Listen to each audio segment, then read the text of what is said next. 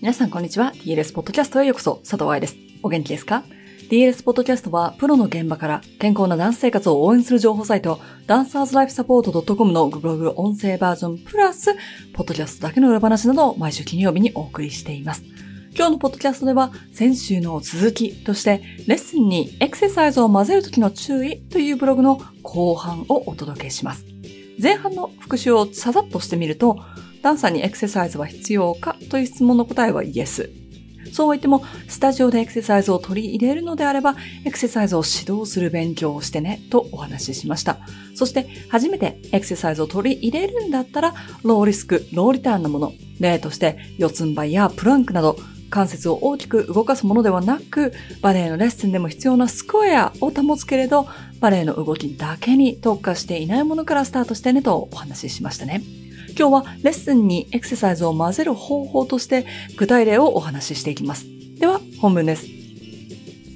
レッスンにエクササイズを混ぜる方法。ここから先はどうやってレッスンにエクササイズを混ぜていくのかをお話ししていきましょう。これはアイディアなので、スタジオの方針、クラスのレベル、生徒さんのニーズ、先生が何のためにそのエクササイズをやってるのかに合わせてアレンジしてくださいね。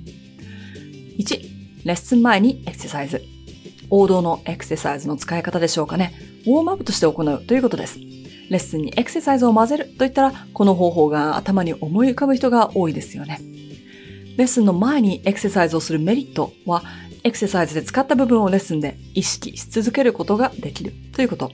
例えば、今日のレッスンで軸足のハムストリングスを使ってほしいと思ったら、ウォームアップにハムストリングスを使うエクササイズを入れて、ハムストリングスの位置を確認。筋肉にスイッチが入る感じ、使ってる感じをエクササイズでカバーしておきましょう。レッスンが始まったら使った部分の意識、神経回路も筋肉の感じ、イメージリーも残っているはずですから、体。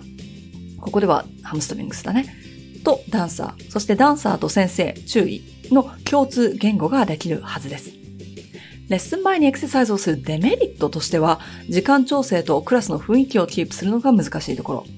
生徒さんの理解度によっては、せっかくバレエをしに来たのになんで踊んないの？と思う人もいるでしょうし、時間が押してしまってグランアレグロまで行けないなんていうこともあるかもしれません。レッスンプランがしっかりと作られていないと、どんなことにフォーカスして今日のクラスを行うのかの準備ができていないため、エクササイズとレッスン、いいものたちかもしれないけど、ちぐはぐになってしまうかもしれません。その2、バーとセンターとの間でエクササイズ。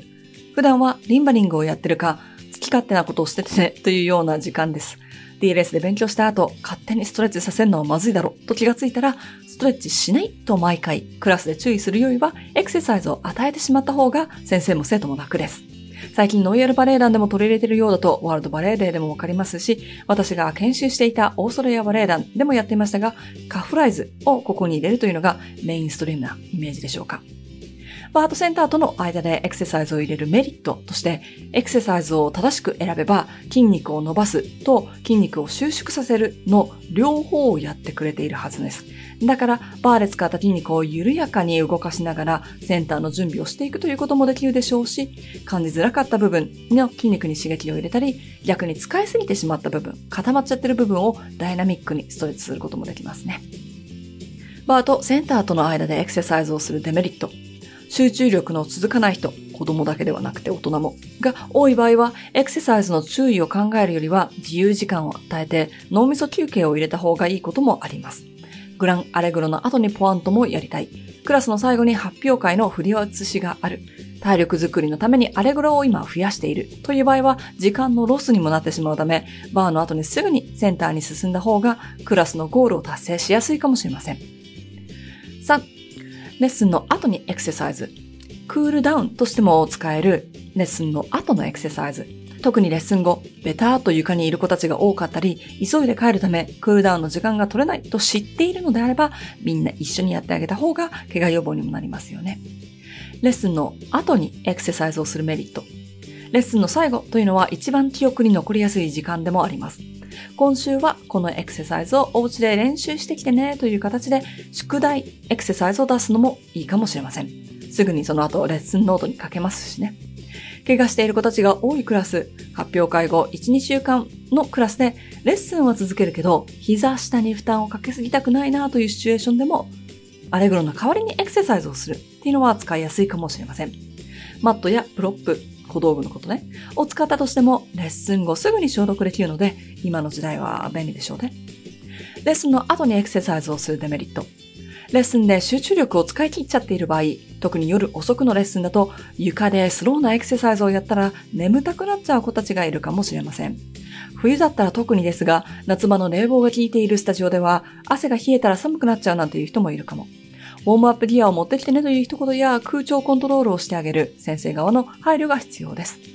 まとめ、レッスンにエクササイズを混ぜるときの注意。段差にエクササイズは必要だけど、指導の勉強は必要。導入はローリスク、ローリターンから。